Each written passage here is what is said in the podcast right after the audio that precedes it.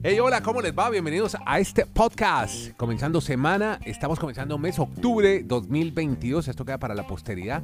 Los invitamos a que nos acompañen en estos 20 minutos largos para hablar de todos los deportes, todos y las ligas americanas con Kenny Garay en Bristol, Connecticut, Dani Marulanda en el Retiro Colombia, Nieto Molina de Santiago de Chile. Y bueno, vamos a tener muchos temas para conversar, entre ellos obviamente NFL, semana 4. Estaremos hablando de la Major League Baseball cuando ya se empiezan a conocer los últimos finalistas para llegar a los playoffs y vamos a ver qué colombianos llegan a esa instancia semifinal del béisbol de las grandes ligas. La carrera de México de Fórmula 1, Campeonato del Mundo, donde ha ganado Checo Pérez, el mexicano. Ambiente frío en la final de la Copa Suramericana. También Kenny nos estará contando historias sobre cómo van a retener a Tyler Hero en el Miami Heat y los Mets de Nueva York barridos por los Bravos de Atlanta, que tienen ganas de llegar a la Serie Mundial. Vamos a ver qué pasa. Empecemos, sí, por la semana 4 y los hechos más destacados, lo que más le llamó la atención, como digo yo, lo bueno, lo malo y lo feo de esta, muy original el nombre además, de esta semana 4 de la NFL. Y Dani Marulanda, pues podemos empezar si quiere hablando, y lo saludo una vez a usted en el retiro que estaba ayer con sus tres monitores conectados en todas las plataformas streaming. El de los Titanes de Tennessee contra los Colts, los Colts de Indiana. Al final ganaron los Titanes de Tennessee con Ryan Tannehill al frente del ex Miami Dolphin. ¿Qué podemos contar? ¿Qué historia alrededor de ese juego? Hola Dani, ¿cómo le va? Y de una vez cuénteme qué número de episodio tenemos de podcast. ¿Qué más Andrés? Abrazos para todos. 849 episodios ya de la Sacó del Estadio. Qué bueno. mañana el 850, qué maravilloso. Eh, bonito número. Ahorita Kenny saldrá y nos dirá que para qué, que, tiene bonito. Sí, que para qué es. Exacto. Bueno. pero, y sabe que, sabe que me agrada mucho hoy que usted me dice que estaba conectado en todas las plataformas de streaming digitales. Ya no me dice que estaba activado con la piratería Morgan. todas las plataformas legales. Usted está en todas las NFL Pass, está con Amazon, con todo, con Prime Video, con de todo. Entonces arranque, arranquemos con el de Titans Calls, que lo narró muy bien Don Kenneth Garay, con Sebastián Martínez, con Rebeca Landa y disfrutamos la transmisión del día domingo. Pues más de lo mismo Andrés, los Titans sigue siendo un equipo muy fuerte desde que usted le dé más de 20 ocasiones el balón a su corredor van a arrasar. 22 acarreos, más de 100 yardas y esa es la forma de ganar de los Titans. Siempre que Derrick Henry tiene el balón, no va a ser controlado para el equipo defensivo. Y los Colts, lo que preocupa hoy es que yo no sé si se ve ya los movimientos de, de Ryan, Matt Ryan, el quarterback, que tiene gran brazo, potente, pero yo no sé si se le ve mucho la veteranía, ya no se puede mover casi en el bolsillo y pues era un resultado muy difícil para ellos de manejar porque estaban de locales frente a un rival de división como los Titans. Correcto. Bueno, venga, Dani, otro partido interesante que nos llamó la atención fue el que jugaron. el que jugaron, espera, ya le digo, allá, Baltimore Ravens con Lamar Jackson, que comenzó muy bien, y los Buffalo Bills, que remataron y de qué forma con un Josh Allen impresionante. ¿Cómo está jugando ese muchacho? Pues muchos consideran que ese podría ser el partido de la fecha, pero fue más de lo mismo los Ravens otra vez, arrancando a tambor batiente, como dicen los amigos del fútbol. Lamar Jackson en plan grande, corriendo, lanzando. Hay que recordar que Lamar Jackson está en su último año de contrato y no ha llegado a un acuerdo con los Ravens. O sea, él va a demostrar este año, cada partido, que está para que le llenen los bolsillos, sean los Ravens o el equipo que lo quiera contratar. Pero a pesar de su gran actuación, volvían a ganar por 17 puntos. Les pasó lo mismo que hace 8 días con los Dolphins, que ganaban por 21 y le remontaron apareció Josh Allen en plan mucho más grande de liderar a su equipo.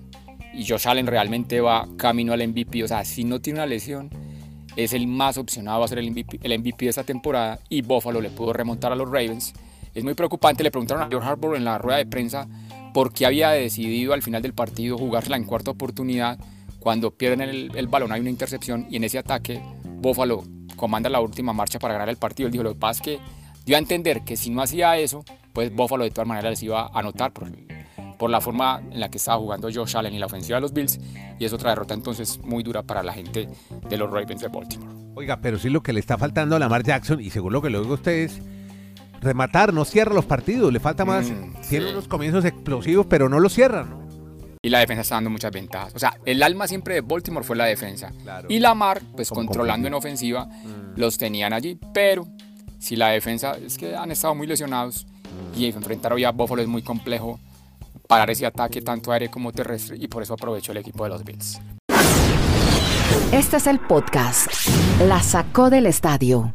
Bueno, Dani, y esperando el Monday Night Football esta noche, el último juego fue Sunday Night Football. Ayer Mahomes ante Brady y que sea Kenny Garay, a quien saludamos a esta hora en Bristol, Connecticut, que nos hable de ese partido que fue el último de la jornada. Ayer un partidazo también con 12 quarterbacks que son amigos y que la última vez que se habían encontrado fue en un Super Bowl, ahí justamente en Tampa, donde jugaron anoche. Kenny Garay, la historia del encuentro Mahomes-Brady, que esta vez ganó el de Kansas City. Hola, Kenny, ¿cómo le va? ¿Cómo le va, don Andrés? Un abrazo. Feliz semana desde ya, desde Alaska hasta la Patagonia, desde Arica hasta Punta Arenas.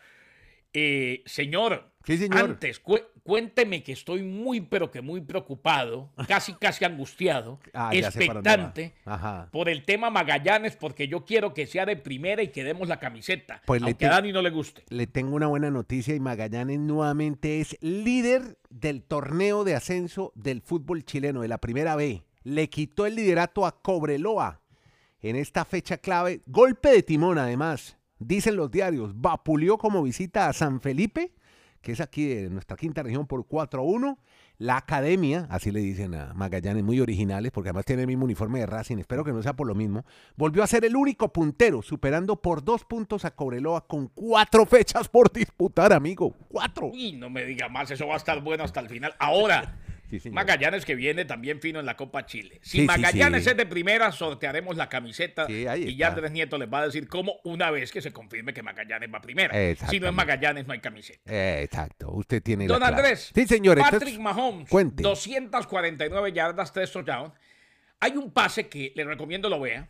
A Clyde Edward Gelea. No, una belleza. yo lo vi, yo lo vi. Ah, eso, iba cayéndose justo antes de la línea original de golpeo lanzó el pase y lo encontró en zona de anotación. Definitivamente, y ya lo sabemos hace tiempo, cuando Patrick Mahomes está prendido, cuando juega como debe jugar, es uno de los mejores quarterbacks de la NFL. Mm, un estadio totalmente lleno, cuatro días después de que el huracán Ian arrasó parte de la Florida. Pase de touchdown de Mahomes de 16 yardas a Travis Kelsey. Travis Kelsey definitivamente es la fórmula, pese a que, claro, cualquier equipo extraña a Tyreek Hill con los Dolphins de Miami una yarda a Edward y 10 yardas a Jody Forston. Y su historia alcanzando las 20.000 yardas en pases más rápido que nadie. Ese es Patrick Mahomes. Su equipo venía de perder, no se nos puede olvidar, ante los Indianapolis Colts que ayer fueron vapuleados por los Titanes de Tennessee. usted, usted estuvo ahí en el relato de ese partido, ahí lo estuvimos Ahí estuvimos con Rebeca, con Sebastián y con el Pollo López. Oiga, eh, eh, Andrés. Sí, señor. O sea, el equipo tenía que levantar. Claro. Porque había perdido en casa ante Indianápolis. Claro, no, tenía que resarcirse porque es otro de los grandes favoritos a estar en postemporada también, ¿no? Definitivamente. Bueno, ¿y qué podemos decir de bueno eh, lo que pasó en Lambeau Field? Los Packers de Aaron Rodgers enfrentado al equipo de los Patriots de Nueva Inglaterra, que lo vi muy elegante a Bill Belichick con su chaqueta de la madera de Croacia. No vi casi los, las pegatinas en los cascos, vi como escudos y en el equipo técnico de los Patriots de Nueva Inglaterra. Al final gana Aaron Rodgers. Pero habría que preguntarle a Garayo esta semana a investigar qué tiene que ver Belichick con Croacia. ¿Será que tiene alguna No, no, ese apellido es como de allá, o le tocó ese Belichick. Sí, yo no sé por qué. Tiene, Porque lo tuvo muy, o sea, se le veía muy bien puesto, incluso más que los logos del equipo de los Patriots. Claro. Por eso pues llama mucho la atención ese logo de el escudo de Croacia o de la bandera de Croacia mejor en Belichick. Ese partido Andrés fue muy sorpresivo porque las casas de apuestas daban más de 10 puntos de diferencia en favor de los Green Bay Packers y el partido se fue a tiempo extra. Y los Patriots, con más sorpresas que no tenían a su quarterback titular, Mac Jones, todos saben que tenía un problema en el tobillo, no podía ser titular, arrancaron con el suplente, el suplente Hoyer se lesiona en el partido y tuvieron que poner a debutar a un peladito, a un chico, a Sape. Sape, para que nos acordemos del arquero, ya salir a hablar de las monumentales atajadas de Pedro Antonio Sapi. Bueno, calmado Garay, tranquilo. Este es un jugador de fútbol americano que fue, pues no hizo nada del otro mundo, pero no cometió error. Entonces fue llevando el partido del partido, a la postre lo, lo termina empatando en el tiempo regular, pero en el overtime, en el tiempo extra, por pues la experiencia de Aaron Rodgers le da el triunfo a los Packers, pero sufrieron más de la cuenta porque eran un partido en el papel donde Green Bay nunca debió haber tenido ningún inconveniente frente a esta actual nómina que tienen los Patriots. Entonces hubo emociones porque el juego terminó en overtime, pero no fue pues un dichado así de grandes jugadas de estas dos franquicias. Venga, hay una historia para detallar también en el juego de Detroit contra los Seahawks. ¿Qué fue lo que pasó? Al final terminaron ganando los Seahawks 48-45. Ah, el popular término que tanto me gusta a mí, Andrés, el de los Scorigami. Hemos contado en este podcast que hay una publicación que se llama Scorigami, que ellos publican partido a partido qué resultado nunca se ha dado en la historia de la NFL. Pues este resultado se dio por, es el primero de esa temporada que nunca antes en la historia se había dado. 48 puntos de un equipo y 45 del otro. O sea, les reitero, nunca un partido en la historia de la NFL había terminado 48-45. ¿Qué, ¿Qué desocupe Andrés para que hacer para uno buscar esos datos? Y es el, es el oiga, no, pues que ellos, ellos tienen eso tan ordenado, Andrés, que solo eso es lo que publican en esa cuenta y la gente le hace chistes, les hacen memes, pues como si eso cambiara la historia del mundo. Pero ese resultado que se dio es el mil 1073, o sea, el resultado 1073 en la historia de la NFL diferente. Y es el primero que se da en este 2022, los 48 puntos de los Seahawks, los 45 de los Lions. Saludamos ahí a Santiago, hombre, que al menos quedó en la historia como Scorigami. Juega muy bien Detroit, lo que nos dijo en el, en el Twitter Space, recuerda, que este equipo iba a divertir, iba a divertir, sí divierte, lamentablemente no gana. No gana, exacto. Porque uno después, de, uno después de anotar 45 puntos, ¿cómo va a decir que no vas a ganar el partido? Antes de que Kenny nos hable de la barrida de los Bravos contra los Mets, hablemos con Dani Marulanda de Major League Baseball porque ya se están definiendo los playoffs, los equipos que llegan a las finales. Y hombre, bueno tener a tres peloteros colombianos. Este podcast es mundial internacional, lo hacemos colombianos. Nos preocupan los colombianos porque, bueno, porque es un país que apenas es emergente en el béisbol, está surgiendo, no tiene el poder ni, el, ni la cantidad de peloteros como los dominicanos, los puertorriqueños, los eh, cubanos. Pero bueno, ahí poco a poco, Dani Marulanda, cuéntenos quiénes van a estar. Y hay dos, le leí en un tuit, dos que los echaron de un equipo y están en finales. O sea, qué desquite, qué revancha, qué venganza. Sí, señor. ¿Y pues, qué equipo va a ser ese? Nada más y nada menos que los Marlins. Don Jorge Alfaro, orgullo de Cincelejo, pues este fin de semana clasificó con los padres de San Diego la postemporada. A pesar de perder el juego, como había perdido Milwaukee, ya el número mágico le da a ellos clasificación a la postemporada. Jorge Alfaro y Harold Ramírez hasta la temporada pasada eran jugadores de los Marlins. Lo sacaron, que no habían dado la talla, que iban a renovar el equipo. Pues Alfaro con los padres va a jugar postemporada y Harold Ramírez con los Rays, el equipo de Tampa, también estará en los playoffs. Y a eso hay que sumarle, pues ya quien habíamos reseñado acá en el podcast, el caso de José Quintana con los Cardenales de San Luis. Son los tres colombianos. Tanto José Quintana como Alfaro es la segunda vez que van a estar en postemporada, mientras que Harold es la primera vez que se va a estrenar en los playoffs en la historia del béisbol de las grandes ligas. Qué bueno, qué bueno. Bueno, me alegra mucho. Óigame, el eléctrico no alcanza a Por el Marlin, hombre. Cierto que el eléctrico no, el eléctrico lo, bajaron del primer equipo, ¿no? De Tampa. Sí, está, mm. está en ligas menores. Por el momento, a no ser que a última hora llamen, pero es muy difícil. El mismo caso de los Guardians. Los Guardians, los Guardians están en postemporada, pero Mercado sigue en equipos de ligas menores. Sigamos con béisbol porque tenemos eh, con Kenny Garay ya hay información sobre dos equipos muy famosos, los Mets y los Bravos, que se enfrentaron, pero no le fue bien a los de Nueva York, Kenny. ¿Cómo le parece, Andrés? Los Bravos barrieron a los Mets, o sea que ya prácticamente los Bravos se van a llevar el título de división, están a una victoria. Recordemos que este mismo fin de semana inician los playoffs de la Major League Baseball. Dasby Swanson y Matt Olson conectaron jonrones por tercer juego consecutivo. Tanto viernes como sábado y domingo conectaron cuadrangulares. Trevor Darnall, el sencillo de dos carreras en la ventaja, esto fue en la tercera, y los Braves le ganaron 5 a 3 a los Mets de Nueva York. Eh, los Braves, campeones defensores de la Serie Mundial, han estado persiguiendo a los Mets durante toda la temporada y ahora les van a ganar la división. Nueva York juega sus últimos tres partidos de la temporada contra los Nacionales de Washington. Atlanta cierra la temporada con los Marlins de Miami. Si la temporada termina el miércoles en empate, Atlanta ganará la división debido a que se llevó la serie de la campaña 10 a 9 con el triunfo del domingo. O sea, todo el año persiguiendo los Andrés. Y resulta que ahora los Bravos van a ser los campeones de división. ¿Qué tal que este año se les vuelva a dar el hecho de llegar a la Serie Mundial y ganar? Y volverla a ganar. Bueno, esperemos a ver qué pasa.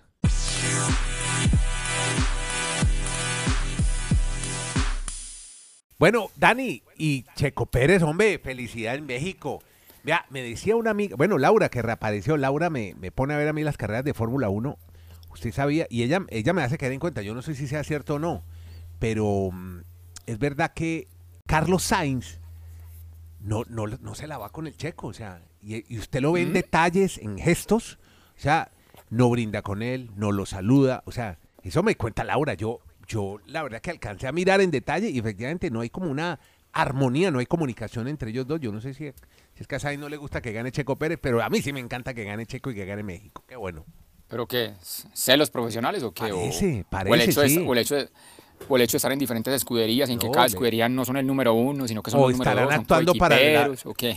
O estarán actuando para la serie de Netflix Drive to Survive que ha, que ha ganado... ¿Será que esa serie ha hecho más aficionados a la Fórmula 1? Ahora mucha gente está encarretada por la Fórmula 1 por esa serie, por esa, es, eh, por ese, esa serie de Netflix que que ha hecho que los pilotos, como en una especie de reality, se vuelvan muy populares. No sé si estarían actuando para esa serie, pero eso fue lo que yo vi en el podio. No importa, pero ganó ayer Checo en Singapur, en la noche de Singapur. ¿Será que la, será que la toman por ahí? Habrá que investigar. Sí, sí. Pero Andrés, la, la expectativa estaba toda centrada en el caso Verstappen, porque podía ser campeón ya del mundo en este año en la Fórmula 1 si ganaba la carrera y si Leclerc quedaba un poco rezagado, pero al ganar su compañero de escuadra, Checo Pérez, pues le va a tocar esperar otra semanita más.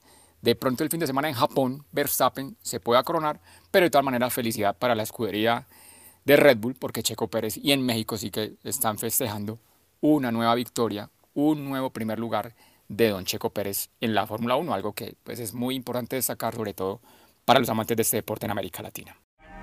Podcast La Sacó del Estadio. En Twitter, arroba La Sacó Podcast.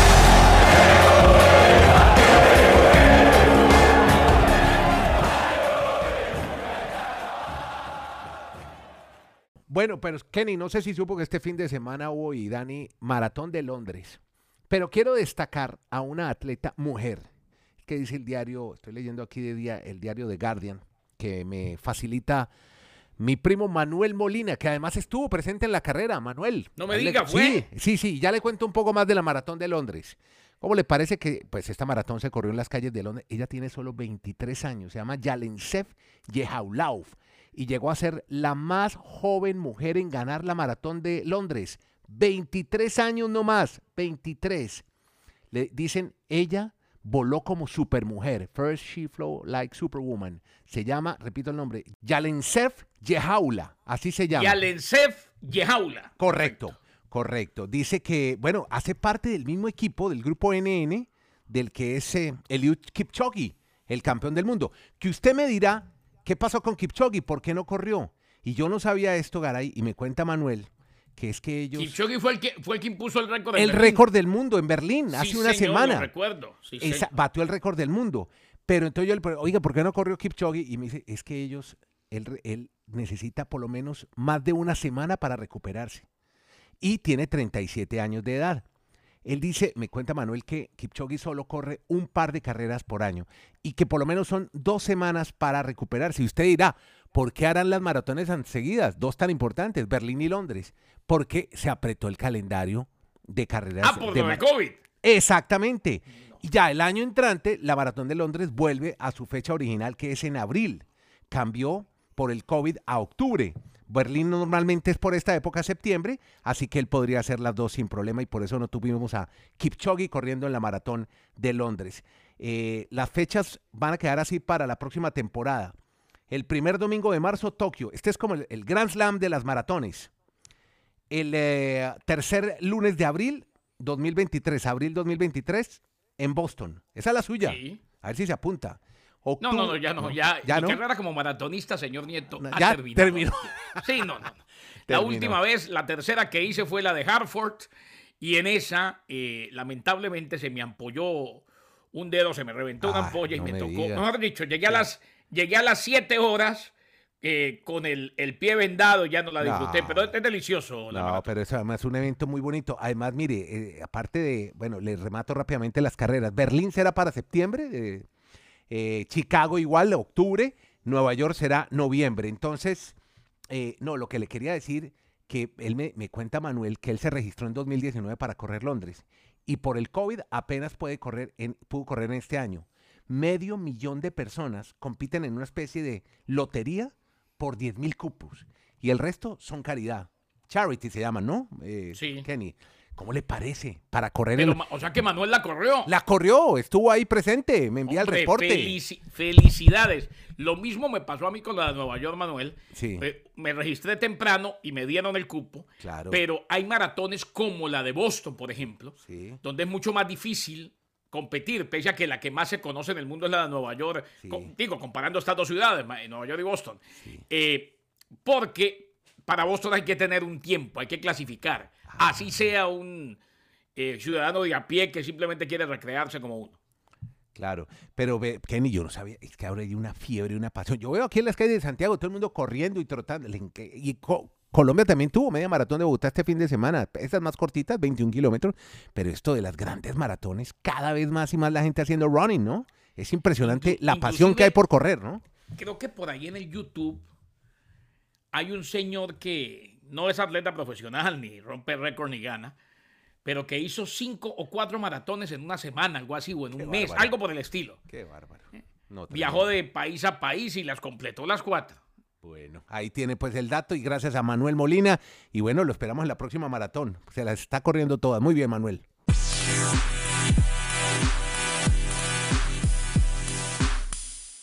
Bueno, Kenny, tenemos NBA ahora con su equipo, el Miami Heat.